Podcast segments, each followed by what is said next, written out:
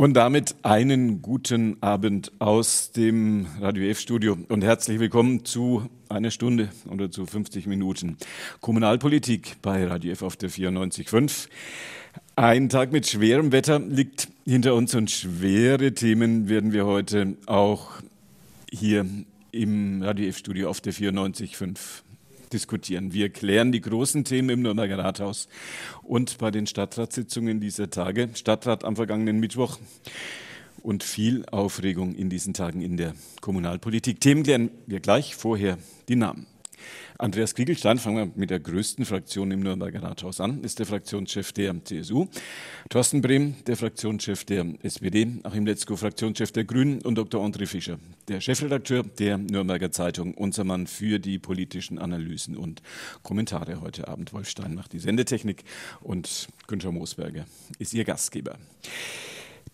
Themen haben wir uns vorgenommen.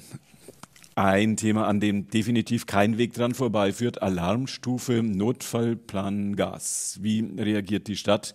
Und werden alle Haushalte in Nürnberg halbwegs über den Winter kommen können? Gab ja eine große Schlagzeile in diesen Tagen von den Kollegen der Bildzeitung, 40.000 Nürnberger stand da, glaube ich, auf dem Bildzeitungskasten drauf, bald ohne Heizung oder so in diese Richtung. Klären wir mal, warum das so sein könnte. Dann geht es um kleinere Zahlen, aber hm, um viel Emotionen. 365 heißt die Zahl, 365 Euro Jahresabo. Bürgerbegehren 2.0 ist durch. Reaktion aus dem Rathaus klären wir heute. Und dann fahren viele E-Roller rum, jetzt besonders im Sommer, im Winter sind es immer ein paar weniger. Viele fahren rum, viele liegen auch rum. Gut oder schlecht, das ist die Frage. Dazu gab es im Verkehrsausschuss eine Initiative, was da auf den Weg gebracht worden ist und wie man das politisch einschätzt. Klären wir heute Abend im Radio F-Studio. Wir hatten noch gedacht, ob wir ein bisschen über Transparenz bei, der Stadtentwicklungs, bei den Stadtentwicklungsmaßnahmen sprechen.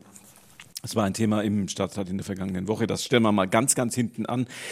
Und ähm, dann müssen wir zumindest vielleicht noch ganz kurz klären, ähm, weil die Entscheidung noch in diesen Tagen fällt. Ich glaube sogar morgen, übermorgen, wo denn jetzt ähm, die Ausweichspielstätte des äh, Opernhauses hinkommt und ähm, wie der Entscheidungsprozess im Augenblick läuft. Ich glaube, Experten und Architekten aus der Republik, die in diesen Tagen in Nürnberg zusammenkommen. André Fischer ist der Chefredakteur der Nürnberger Zeitung und hat sich das Thema schon mal ein bisschen genauer angeguckt. Was, für, was fällt an Entscheidungen morgen und was heißt das für uns alle, für die Bürger dieser Stadt? Also es fällt die Entscheidung, wo das Opernhaus Interim der Aufführungssaal dazu hinkommt an der Kongresshalle. Es gibt vier Himmelsrichtungen, die möglich sind.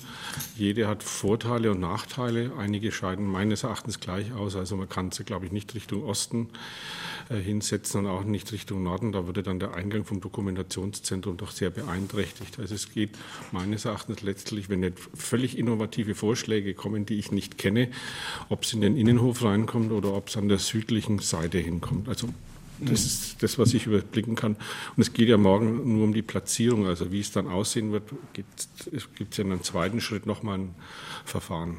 Sie haben ganz intensiv auch schon jetzt im Vorfeld recherchiert mit der Folge, dass wenig rauszubekommen ist? Also es sieht für mich so aus, als ob tatsächlich nur wenige Eingeweihte die Vorschläge gesehen haben und dass es keine Vorfestlegung gibt. Wenngleich es natürlich Argumente für das Innere gibt, ähm, weil man dann draußen weniger ökologische Schäden hat und ähm, ja, also wie gesagt, ich glaube, das Rennen ist offen, aber vielleicht täusche ich mich auch mal, da doch schon eine Festlegung. Wir fragen mal bei den Kommunalpolitikern. Andreas Kriegelstein von der CSU, wie viel wissen Sie, wo kommt es hin? Ja, erstmal schönen guten Abend ja, auch genau. von meiner Seite. genau. ähm, ja, es ist tatsächlich so, es gibt keine Vorfestlegungen. Äh, wir haben morgen, also am Donnerstag, äh, die Jury-Sitzung. Äh, es sind viele Architekturbüros eingeladen, ähm, auch ja, durchaus mit internationaler Ausrichtung. Ähm, und äh, wir sind alle gespannt. Also es wird so sein, dass morgen das Empfehlungsgremium das erste Mal die Entwürfe dann auch sehen wird. Ähm, nach meinen Informationen äh, gibt es Architekturbüros, die sich Gedanken gemacht haben, den Innenhof zu nutzen. Es gibt auch welche, die eben an der Fassade von außen, also vom Volksfestplatz aus äh, blickend äh, an der Fassade etwas äh, ergänzen, anbauen wollen. Es gibt verschiedene Varianten, aber wir sind alle gespannt, was uns morgen die Büros dann tatsächlich zeigen werden. Und äh, es ist morgen eine Fachjury dabei, das heißt also mit auch Fachleuten, auch mit, mit äh, hohem nationaler Bedeutung. Äh, der Zentralrat der Juden ist zum Beispiel vertreten durch Josef Schuster. Ähm, das heißt also, wir sind uns der Bedeutung dieser Entscheidung absolut bewusst als Stadt Nürnberg. Und ich glaube, dass es jetzt in den nächsten Tagen darauf ankommen wird, sich ähm, jetzt mal einen Überblick zu verschaffen und dann natürlich auch das Ergebnis der morgigen Jury-Sitzung abzuwarten. Und dann wird der politische Prozess dann ab Donnerstagabend beginnen. Und wir wollen ja noch im Juli in der Stadtratssitzung dann auch eine Entscheidung hinsichtlich des Standorts treffen. Das, was die Fachjury morgen auf den Weg bringen wird, frage ich äh, Thorsten Brehm, den Fraktionschef der SPD. Das ist etwas, wo man im Rathaus dann vermutlich nur in Anführungszeichen nur noch abnicken kann, weil dann doch so viel Kompetenz und so viel Fachkompetenz dabei ist, dass dann am Schluss doch kein Weg dran vorbeiführt. Wir als SPD haben ja im Vorfeld sehr stark auf diesen breiten Informations- und Beteiligungsprozess gedrungen, dass das so stattfindet. Von daher freuen wir uns jetzt auch, dass dieser Tag morgen ist und sind unheimlich neugierig. Und selbstverständlich hat deswegen dieses Votum der Jury mhm. natürlich auch eine unheimlich hohe politische Bedeutung. Das letzte Entscheidungsrecht liegt beim Stadtrat. Aber man müsste natürlich mit guten Argumenten begründen, warum man diesem Juryvotum nicht folgt. Wir sind natürlich auch gespannt, wie die Jury sich mehrheitlich äußert. Ist es ein klares Votum? Ist es eins, das vielleicht eher eine knappe Mehrheitsentscheidung ist? Auch das kann natürlich sein. Also von daher in jeder Hinsicht ähm, ein wichtiger Tag morgen. Aber ich bin jetzt einfach auch froh, dass dieser Prozess weitergeht, dass wir da vorwärts kommen. Die Zeit drängt durchaus. Wir wissen ja, dass am Opernhaus da der Brandschutz drückt und dass wir dieses Interim bald bauen müssen. Auch die steigenden Baupreise machen uns ja nicht unbedingt gerade äh, Freude und von daher ist es jetzt einfach auch gut, dass wir vor der Sommerpause hier jetzt wirklich nochmal maßgeblich einen Schritt weiterkommen. Kurze Frage noch an Achim Letzko, den Fraktionschef der Grünen. Wie viel wissen Sie?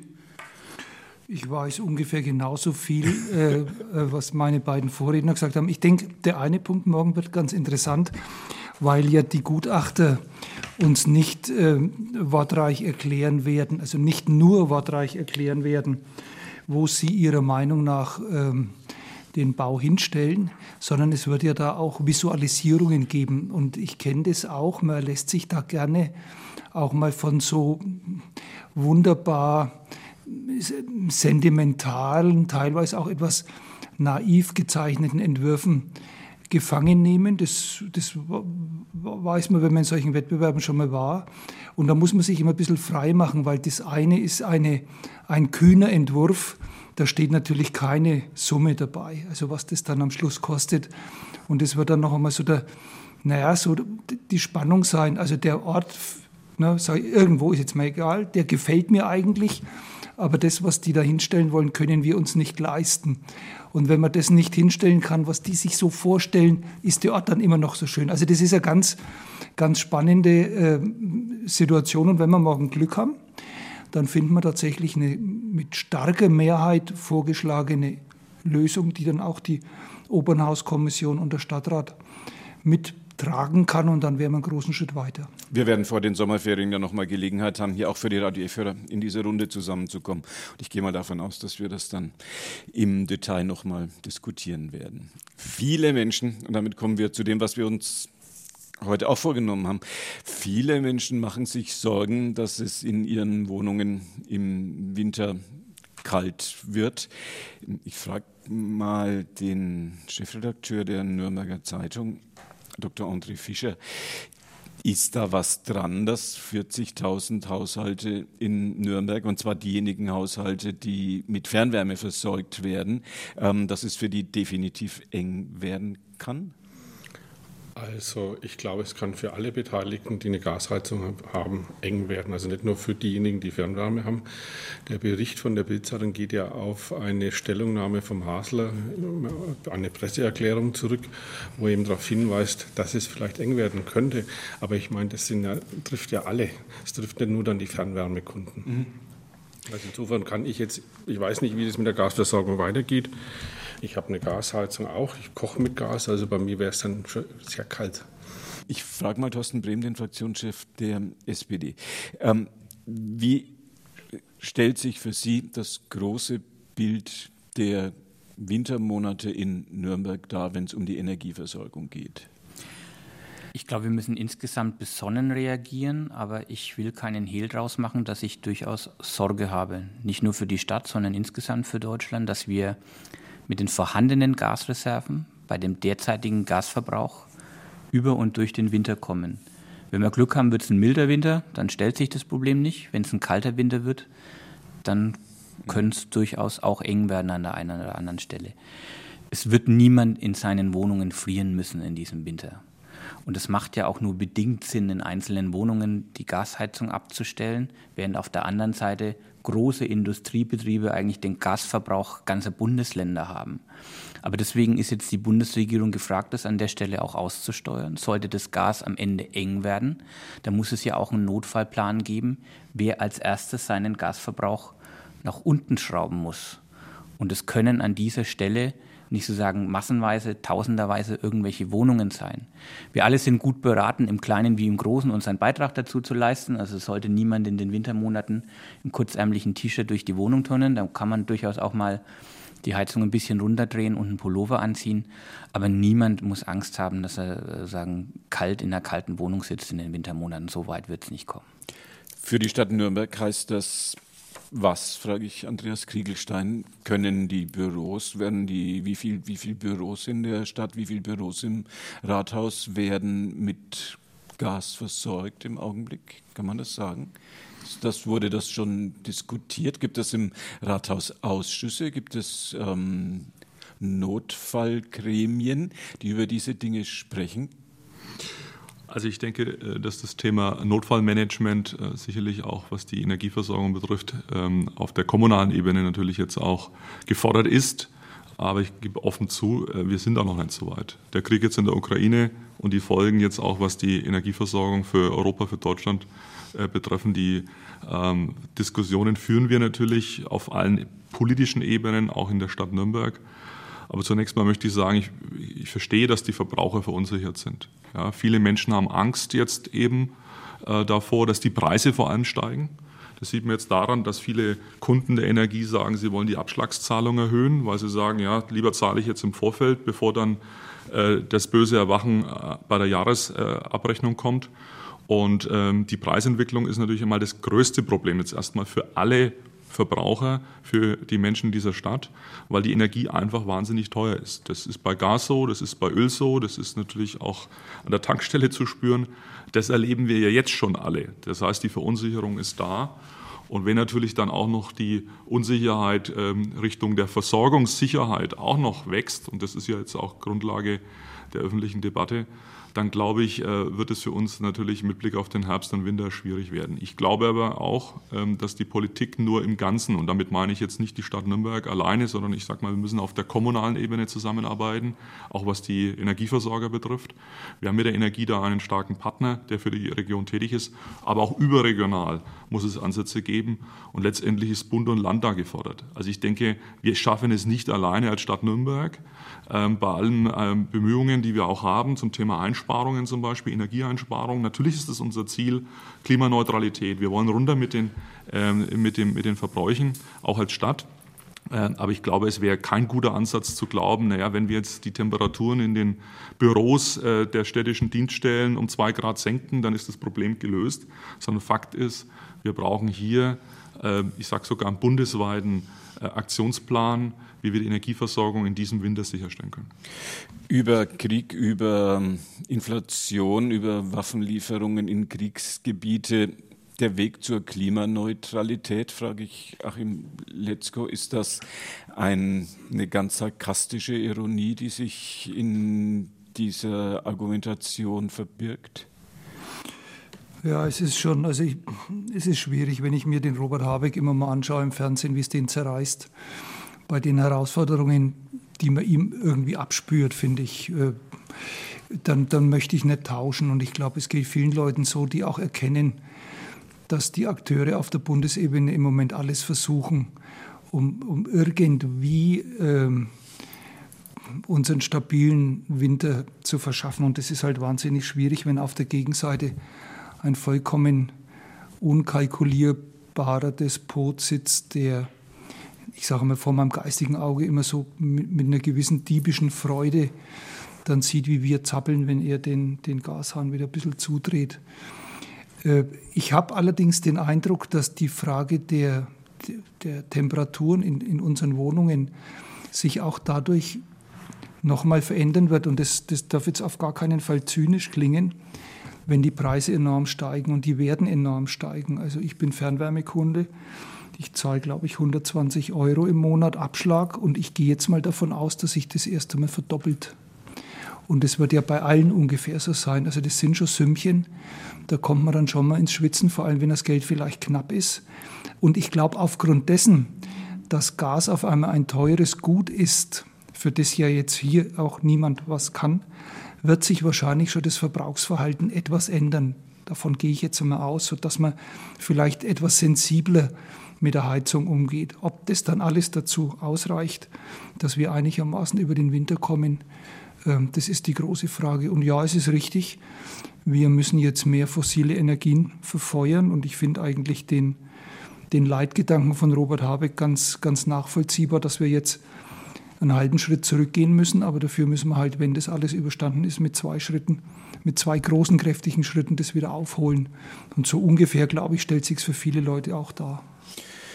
Dr. André Fischer, der Chefredakteur der Nürnberger Zeitung ist einer der renommierten politischen Kommentatoren auch in dieser Stadt. Herr Fischer, wenn Sie einen Kommentar schreiben müssten, warum die Hälfte der oder knapp die Hälfte der Menschen in Deutschland im Prinzip gegen Waffenlieferungen ist, warum etwa die Hälfte der Menschen in Deutschland wohl auch sagt, na ja, lasst uns erstmal an die eigene Nase fassen und möglicherweise treffen uns die Sanktionen gegen die UdSSR in Deutschland schärfer und stärker, als es die Wirkung in der in, äh, in Russland äh, definitiv in, im Augenblick direkt ist.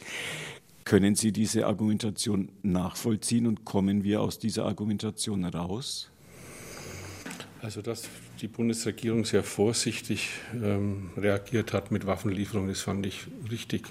Aufgrund der Historie, die wir haben, also können wir nicht jetzt an, von heute auf morgen große Waffenlieferungen nach, in den Osten schicken.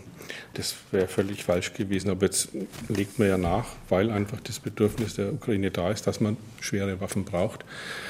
Ähm, ich kann das verstehen, dass äh, eine Mehrheit, ich weiß es nicht, Umfragen sind Umfragen, aber doch ein großer Teil dagegen ist. Wir haben jetzt seit 30 Jahren gedacht, sowas kann nie mehr passieren.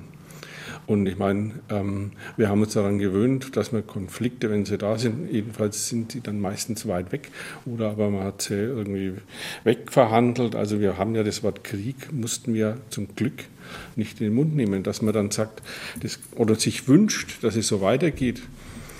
Ist verständlich, aber ich glaube, ähm, Putin wird nicht aufhören und man muss sich dann schon persönlich auch die Frage stellen, was will ich, wie, wie soll die Politik weiter da vorangehen.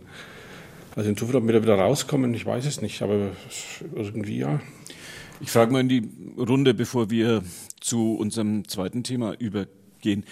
Thorsten Brehm von der SPD, was glauben Sie, wie die westlichen Gesellschaften aus dieser Diskussion und aus dieser ja auch ökonomisch schwierigen Lage sich befreien können? Ich bin insgesamt ein bisschen ratlos. Ich bin kein Pazifist, aber ich stand dem Thema Aufrüstung immer sehr, sehr kritisch gegenüber. Es gab immer die Regel, wir exportieren keine Waffen in Kriegs- und Krisengebiete. Auch ich musste mich da innerlich überwinden und überzeugen lassen, dass wir das jetzt in diesem Fall anders machen. Ich stehe da auch dahinter. Ich halte es für richtig, dass wir Waffen liefern. Ich finde es aber auch richtig, dass wir das international abgestimmt tun mit der notwendigen Zurückhaltung, weil Kriegspartei zu werden wäre das Schlimmste, was uns an dieser Stelle auch passieren könnte. Aber dieser Krieg mit Russland hat ja auch noch viel weitreichendere Folgen. Wir hatten ja immer sozusagen die Idee Wandel durch Handel. Wir reden mit den Russinnen und den Russen, wir reden mit Putin und es schafft und stiftet Frieden. Das ist ja auch die Idee, die wir im Dialog mit China weiterverfolgen. Und auch da stellt sich die Frage, wie diese aufstrebende Weltmacht, die ja auch militärisch zunehmend Akzente setzt, da weiterhin agiert, welches Verhältnis wir auch da zukünftig dann ähm, zu China haben, welche Rolle der Handel spielt. Und das macht mich insgesamt ziemlich ratlos. Ich hoffe jetzt nur inständig, dass es doch irgendwann nochmal ein Chancenfenster gibt, auf diplomatischen Wege mit Putin zumindest jetzt mal zu einem Waffenstillstand zu kommen und dann zu einer Lösung zu kommen, wo Putin alle seine Truppen wieder aus der Ukraine zurückzieht. Aber aktuell sehe ich das ehrlich gesagt nicht am Horizont aufkommen. Ich frage Andreas Kriegelstein, den Fraktionschef der CSU. Handel durch Wandel ist vorbei. Werden andere Nationen handeln? Werden andere Nationen diese Schranken, die wir uns alle auferlegen, ignorieren und wird, werden nur die Staaten wie die Bundesrepublik, wie Frankreich, wie die USA dieses Handel durch Wandel beenden? Ich denke, wir müssen uns mit den Realitäten auseinandersetzen. Äh, der Krieg in der Ukraine zeigt ja, dass äh, Putin ein Kriegsverbrecher ist, ähm, der auch sehr, sehr schwere Fehler begangen hat. Er hat, glaube ich, nicht damit gerechnet, dass der Westen sich einig ist. Und äh, das gibt mir trotz dieser sehr, sehr schwierigen Situation, trotz des Krieges, ein Stück weit doch die Hoffnung zu sagen, ja, wenn der Westen zusammenhält, und das war jetzt die letzten Tage ja auch beim G7-Gipfel zu erleben, äh, wenn sich ähm, die westlichen Nationen in den wichtigen Fragen einig sind, Geschlossenheit demonstrieren und klar eben die Werte in den Vordergrund stellen, die die Demokratie auszeichnen, dann glaube ich, können wir schon auch äh, zum Ausdruck bringen, dass wir ähm, diesen ja, Ideologien und dieser, ich sage jetzt einmal, menschenverachtenden Politik von Putin auch etwas entgegensetzen können.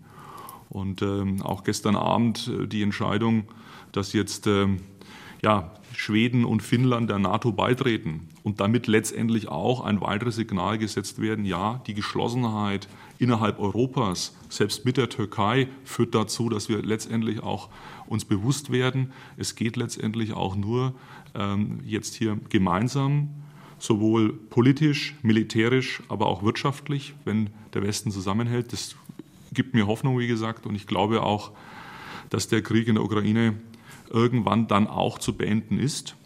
Und zwar so zu beenden ist, dass die Ukraine und der Westen diesen Krieg gewinnen werden. Und äh, was das dann für Folgen hat auf Russland, was das für Folgen hat für Putin, kann ich nicht beurteilen. Aber ich kann nur sagen, ähm, der, der, der, der, wichtigste Grund für mich, glaube ich, jetzt auch, jetzt ähm, die Hoffnung zu haben, ist die Geschlossenheit im Westen und die Unterstützung äh, des ukrainischen Volks. Und ich bin mir sicher, das wird ähm, dann letztendlich auch zum Ende des Krieges führen. Und wir werden im Westen auch mit der Ukraine zusammen auch dann eine Situation schaffen, die dann hoffentlich wieder für Frieden und für Zusammenhalt in Gesamteuropa führt. Position von Andreas Kriegelstein von der CSU. Letzte Frage zu diesem Thema, dann reden wir über 365 Euro Ticket. Letzte Frage dazu an ähm, Achim Letzko von den Grünen. Hätten Sie jemals gedacht, dass eine grüne Außenministerin im Kern genau das Gleiche sagen würde wie ein gestandener Politiker der CSU, dass die Position von, sagen wir mal, außer von Annalena Baerbock sich nicht im Wesentlichen von dem entscheiden oder unterscheiden, was wir gerade von Andreas Kriegelstein gehört haben? Es macht mir eher Hoffnung, dass die demokratische Mitte weiterhin gut zusammenarbeitet und zusammenhält, sage ich ganz ehrlich. Ich höre von vielen Menschen, die jetzt eher konservativ wählen, eine hohe Anerkennung für Annalena Baerbock und Robert Habeck. Und äh, das finde ich gut, muss ich, muss ich ganz ehrlich sagen. Ich habe ich hab einen hohen Respekt. Ich sehe ja immer vor meinem inneren Auge diese doch etwas zierlichere Annalena Baerbock, wenn die dann mit diesem äh, russischen Außenminister Lavrov äh, zusammensitzt, also einem bärbeißigen, mit allen Wassern gewaschenen, meiner Meinung nach furchtbaren Menschen, der, wenn er den Mund aufmacht, lügt. Und wie die sich dann da durchsetzt und auch hinterher ganz klar die Worte findet und sagt, sie hat das Gefühl, sie ist in ihrem Leben noch nie so angelogen worden wie die letzten drei Stunden. Also da sage ich erst einmal, da gehört ja auch ein gewisser persönlicher Mut dazu, gerade in den Kreisen der Diplomatie sich so zu äußern. Äh, ansonsten kann ich mich zu dem gesamten Sachverhalt meinen beiden Vorrednern anschließen. Äh, was mir persönlich äh, eigentlich so am meisten im Kopf rumgeht, also Putin macht ja das, was er sagt. Und wenn er tatsächlich in seiner Hybris der Auffassung ist, dass der gesamte europäische Raum einer neuen Ordnung unterworfen werden müsse, seiner Meinung nach, und dass dieser europäische Raum in seinen Augen bis nach Lissabon reicht, dann habe ich persönlich nicht den Eindruck, dass dem irgendwann einmal die Granaten ausgehen oder die Raketen, sondern dass der auch über Jahre hinweg uns quält und die Ukraine quält. Und da werde ich dann auf einmal ganz, ganz, ich sage mal, traurig und mutlos, weil wenn du das nicht mehr mit rationalen Maßstäben versuchen kannst einzuordnen, dann wird es einfach schwer. Ein Thema, das uns ähm, begleiten wird, sind wir uns alle einig und wir hoffen, dass das vielleicht eher kurz als lang der Fall sein wird. Ein Thema, das uns auch schon eine ganze Weile begleitet, 365 Euro Ticket, vergleichsweise kleines Kästchen im Gegensatz zum Thema der Energieversorgung und zur ähm, politischen und militärischen Sicherheit zwischen Westeuropa und Russland. 365 Euro Jahresticket. Stand der Diskussion, frage ich Dr. André Fischer, den Chefredakteur der Nürnberger Zeitung, Stand der Diskussion wie? Also soweit ich den Überblick habe, gibt es eine Sondersitzung vom Stadtrat demnächst. Und welchen, was man da vorschlägt, weiß ich nicht, aber es kann nur meines Erachtens darum gehen, dass man es eben vorerst nicht einführt, weil die Stadt das Geld nicht hat. Man würde haushaltstechnische große Schwierigkeiten bekommen wenn man es trotzdem macht. Ich bin, muss ich sagen, persönlich auch kein Fan von diesem Ticket, weil es wird die Probleme der Stadt Nürnberg nicht lösen. Wir haben zu sehr, sehr viele Pendler und denen muss man Angebot machen. Da würde das 365-Euro-Ticket, wenn man es jetzt auf Nürnberg beschränken würde und nur darum ging geht es ja, oder vielleicht macht noch Fürth und eine andere Stadt mit, ähm, ist es kein Angebot für Pendler, umzusteigen auf den ÖPNV. Und ähm, wir haben auch für, wir haben Sozialticket, wir haben Schülerticket, wir haben Studententicket. Wir haben ja auch Angebote für Leute, die nehmen nicht so viel Geld. Und, das, ähm, und die Stadt Nürnberg ist relativ klein. Ich meine, mit dem Fahrrad komme ich von einem Ende zum anderen in einer halben Stunde. Ich brauche jetzt nicht unbedingt dieses Ticket, um mobil zu sein.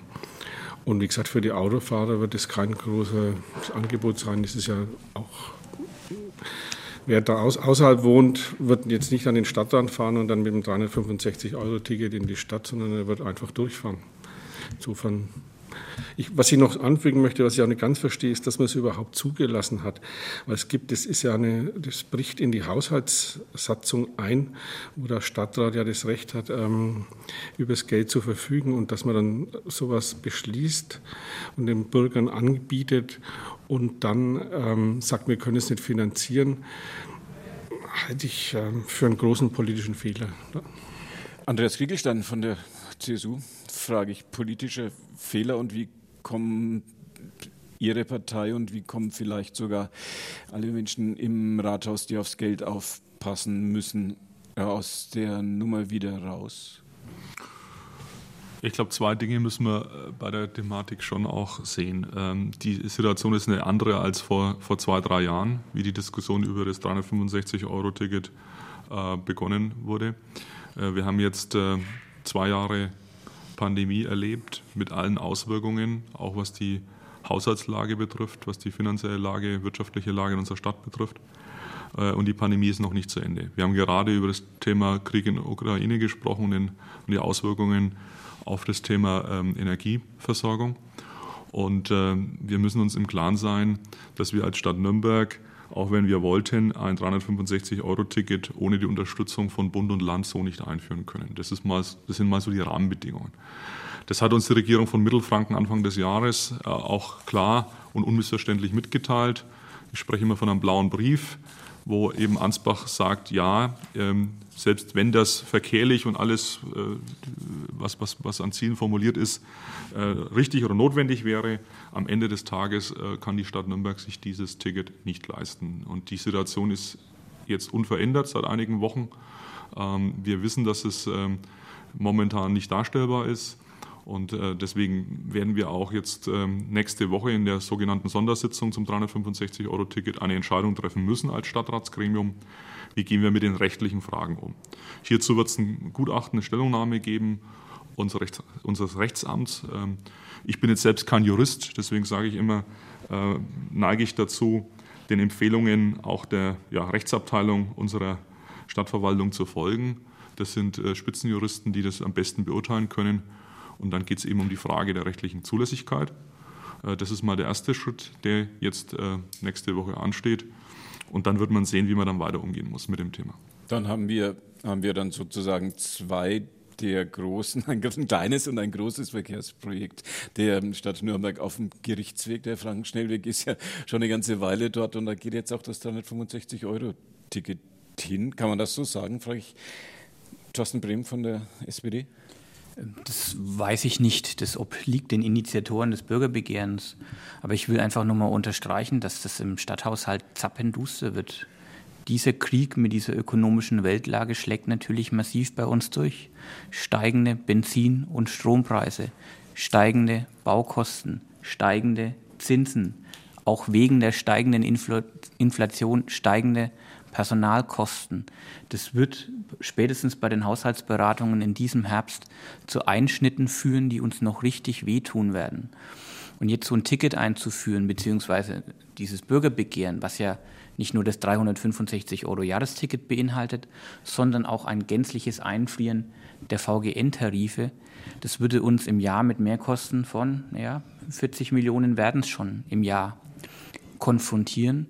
Und ich sehe dieses Geld im Stadthaushalt nicht ansatzweise. Also würde dieses Ticket kommen, würden wir massive Einsparungen machen müssen im Bereich Soziales, Kultur, Nachhaltigkeit, Umwelt, auch gerade in den Organisationen, die ehrenamtlich unterwegs sind.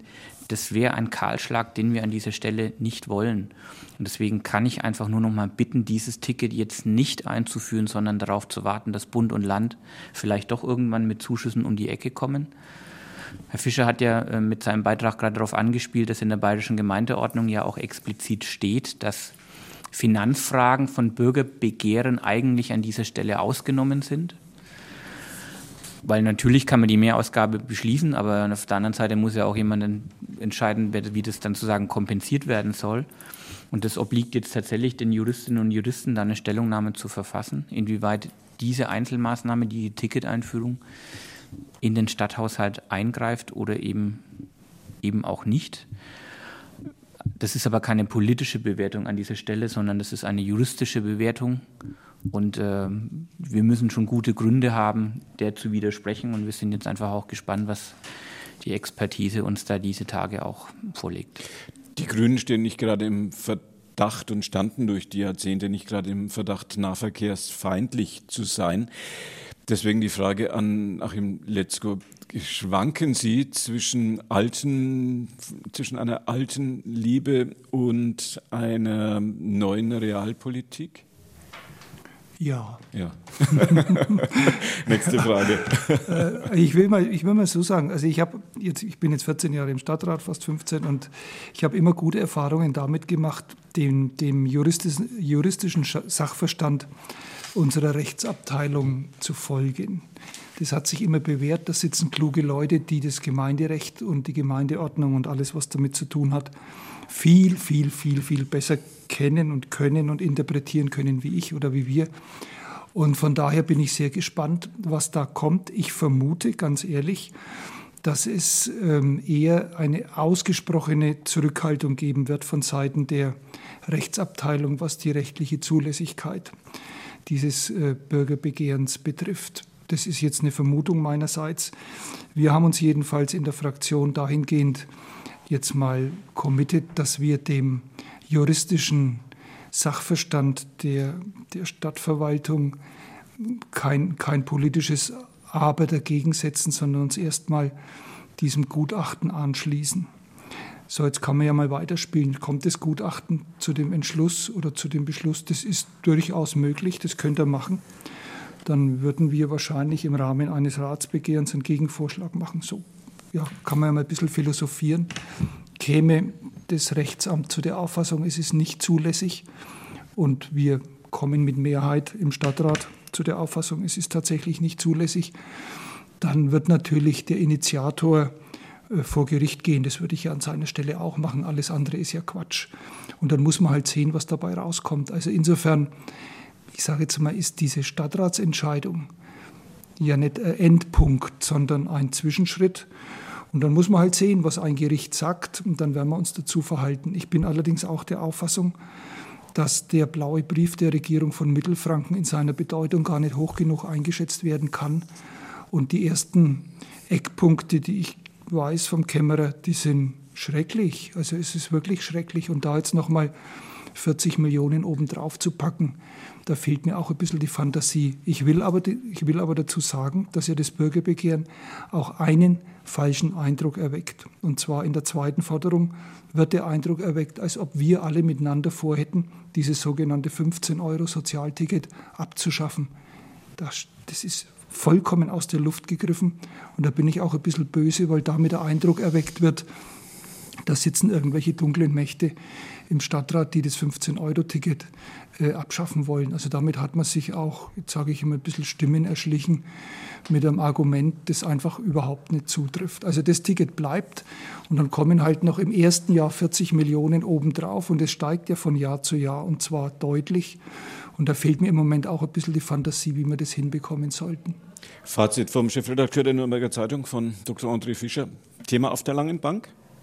Ich denke schon, bis sich die finanzielle Situation grundlegend gebessert hat und wie es ja. ja schon geheißen hat, bis dann der Bund oder Bayern dann äh, finanziell mithelfen. Aber die Sache ist ja die, wenn das nach Nürnberg kommt, das Ticket, dann will es natürlich auch Augsburg und München haben. Also das heißt, es ist eine große Ausgabe, riesiger Posten dann und man muss das auch sehen, sollte das tatsächlich kommen, dann müssten ja die ganzen freiwilligen Leistungen der Stadt gekürzt werden. Das heißt, ist es vom Sportverein bis zu den, bis zu den Künstlern, sie wären dann alle betroffen, weil es anders nicht finanzierbar ist.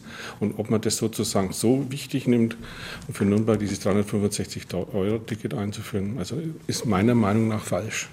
Und die großen Finanzberatungen, das große Geld, das große vielleicht auch Einsparen, das wird im Herbst noch ein, eine schwere Diskussion für uns alle werden. Sicherheit. Vielleicht tut sich was politisch in der Richtung, dass man den Ukraine-Krieg wirklich haben. Vielleicht ist er da beendet, aber ich glaube es eben auch leider nicht.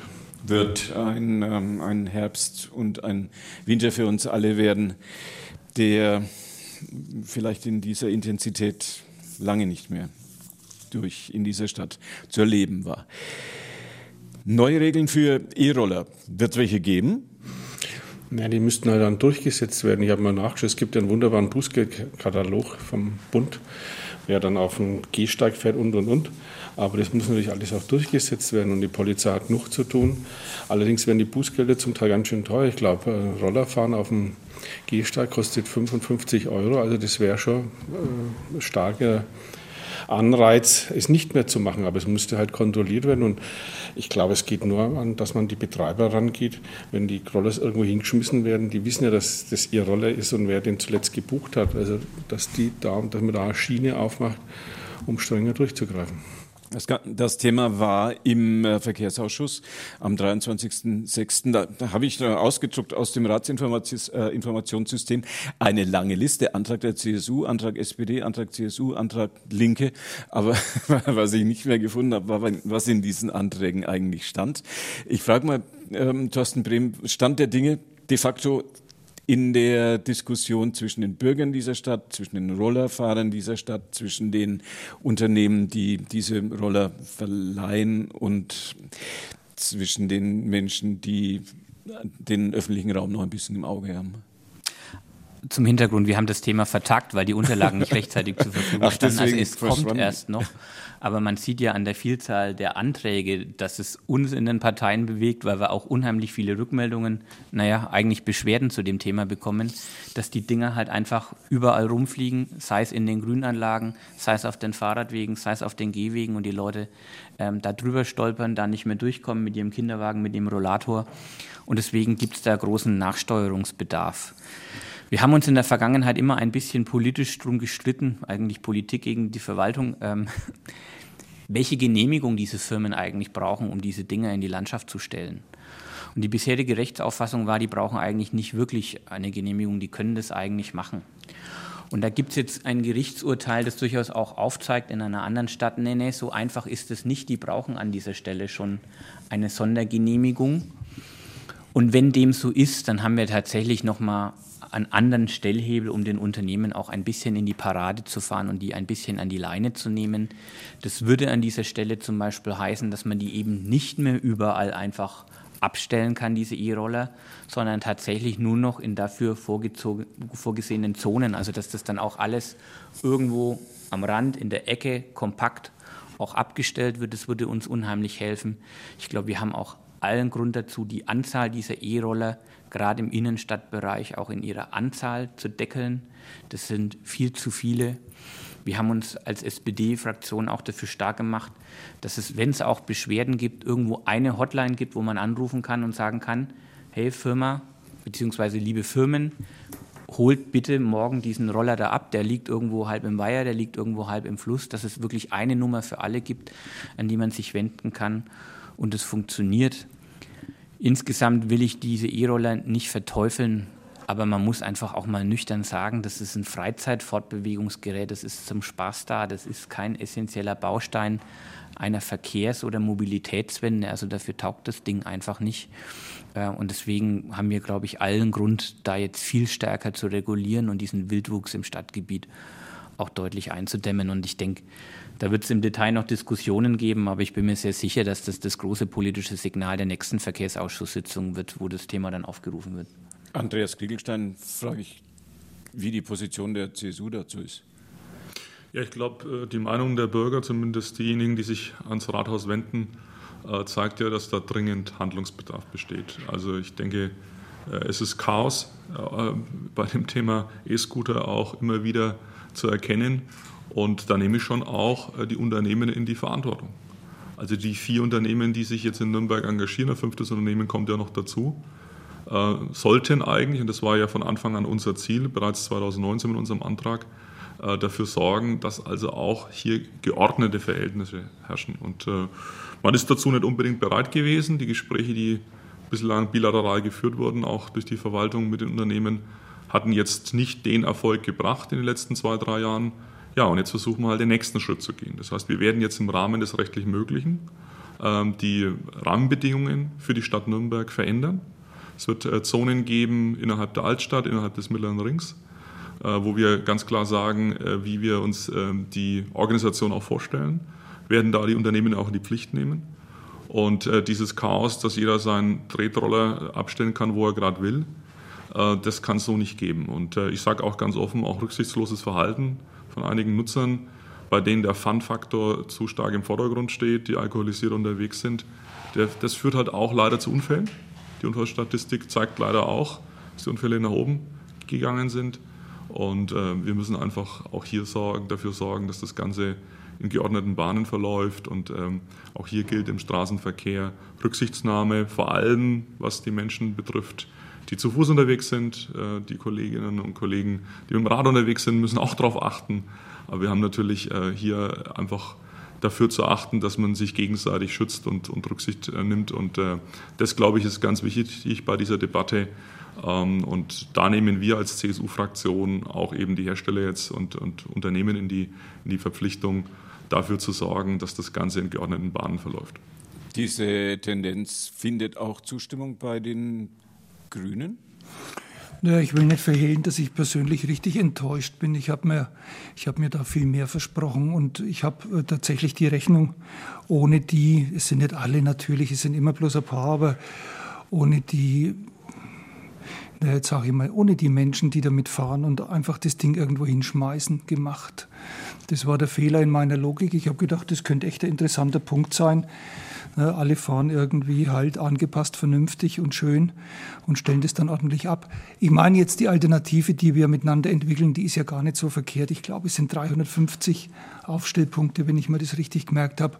Das ist ja eine Menge. Also das ist ja nicht so, dass man dann mit dem Roller einen Kilometer zum Abstellpunkt fahren muss, um dann den Kilometer zurückzulaufen, weil man da gar nicht hin wollte.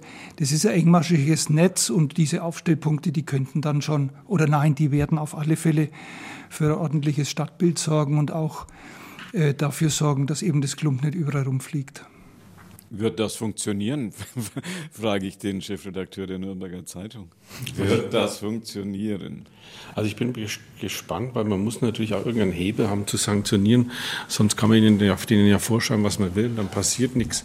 Und in dieser Bußgeldordnung ähm, habe ich einen, so einen Baustein gefunden, das heißt, die Roller dürfen kein Hindernis sein sonst kann man eben aktiv werden mit Bußgeldern. Und ich finde, wenn einer den Roller auf den Gehsteig schmeißt, dann ist es ein Hindernis, ganz einfach. Und ich denke, es gibt schon rechtliche Voraussetzungen, da durchzugreifen. Ob das mit der Zonierung klappt, bin hm. gespannt. Ist das, äh, wie so, wenn die einfach so rumliegen, wie der Herr äh, Fischer jetzt gerade sagt, äh, kann man, könnte man die ja auch einfach einsammeln und erstmal auf zum Wertstoffhof bringen? Da müsste es aber auch einen städtischen Beschäftigten geben, der mit Steuerzahlern bezahlt wird und diese Dinge einsammelt. Also dafür sind die Unternehmen auch selber da. Ich habe diese Hotline angesprochen. Ja. Wenn man da anruft, muss einer kommen und das Ding wegtragen. Also das liegt in deren Verantwortungsbereich. Ähm, Sie können heute übrigens auch als Unternehmen, als Gewerbetreibende in der Altstadt nicht einfach irgendeinen Aufsteller vor Ihr Ladengeschäft stehen, stellen. Auch da gibt es Genehmigungen, auch da gibt es Regeln. Und umso verwunderlicher ist es, dass das da bisher überhaupt keine Handhabe gab, um sowas städtisch zu kontrollieren. Und deswegen müssen wir da jetzt rein. Das wird jetzt mit dieser Verkehrsausschussbehandlung nicht gelöst werden über Nacht, das Problem, aber es ist ein weiterer Baustein, um diesen Wildwuchs jetzt mal deutlich einzudämmen herrscht generell Einigkeit, dass man das macht. Kann die, könnte die Stadt eigentlich dieses Verleihsystem selber machen? So, dass, äh, dass, dass fremde, äh, in Anführungszeichen, Unternehmen von, äh, von, von außerhalb ihre Toys und Voice und wie die Dinge alle heißen, in die Stadt stellt und man die jungen Menschen ganz schick damit rumbrettern können, ähm, dass da einfach VAG draufsteht und was man damit erlösen kann, geht in die städtischen Kassen. Geht das? Macht das jemand?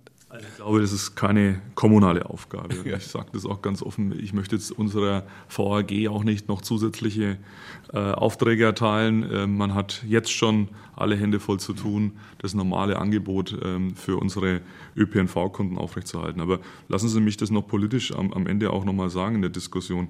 Der Fehler ist in Berlin begangen.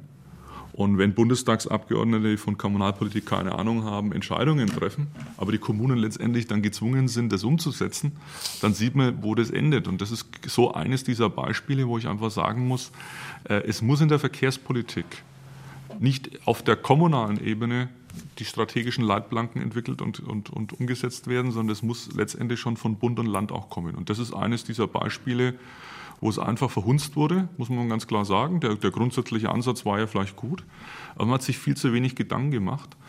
Und wenn man dann letztendlich äh, Unternehmen die Chance gibt, ja, ich sage jetzt mal fast schon ein bisschen so nach dem kapitalistischen Gedanken, ne, es wird sich schon irgendwie organisieren lassen, dann endet es genau dort, wo es jetzt gerade ist. Ja, bei den Beschwerden, bei der Kritik und bei den ganzen Problemen, die wir haben. Wir versuchen jetzt als Kommune nachzujustieren. Ähm, besser wäre es gewesen, man hätte gleich von Anfang an ja, auch Handlungsmöglichkeiten gehabt, auch durchzugreifen. Ja, Stichwort Bußgeld, Stichwort aber auch äh, Verantwortung bei den Unternehmen auch einzufordern. Das ist alles bislang ausgeblieben. Jetzt sind wir mal guter Dinge, dass mit den Regelungen, die wir im Verkehrsausschuss haben, zumindest mal das Chaos in den nächsten Monaten beseitigt wird. Aber ich appelliere nach wie vor an die Abgeordneten, dafür rechtliche Änderungen äh, zu sorgen und dann auch die Handlungsmöglichkeiten, die wir als Kommune brauchen, dann auch zu verbessern. Klare Worte von. Er hieß übrigens Andreas Scheuer. Es war allerdings nicht das einzige Projekt, was er verbockt hat in der Einführung. Klare Worte von Andreas Kriegelstein, dem Fraktionschef der CSU. Ich wollte in die Runde fragen, ob dazu noch jemand was anzumerken hat. Die, die Anmerkung von ähm, Thorsten Brehm hatten wir schon. Anmerkungen noch von Dr. André Fischer, dem Chefredakteur der NZ, und von Achim Letzko, dem Fraktionschef der Grünen. Ansonsten schließen wir unsere lokalpolitische Runde heute Abend hier bei Radio F auf der 94.5. Geht auch so doch verschärft auf 21 Uhr zu. Das war Wort Spezial mit den großen Themen der Kommunalpolitik. Wir freuen uns schon darauf, wenn wir vor der Sommerpause hier nochmal zusammenkommen werden. Wir werden dann wissen, wo die Ausweichspielstätte des Opernhauses hinkommt.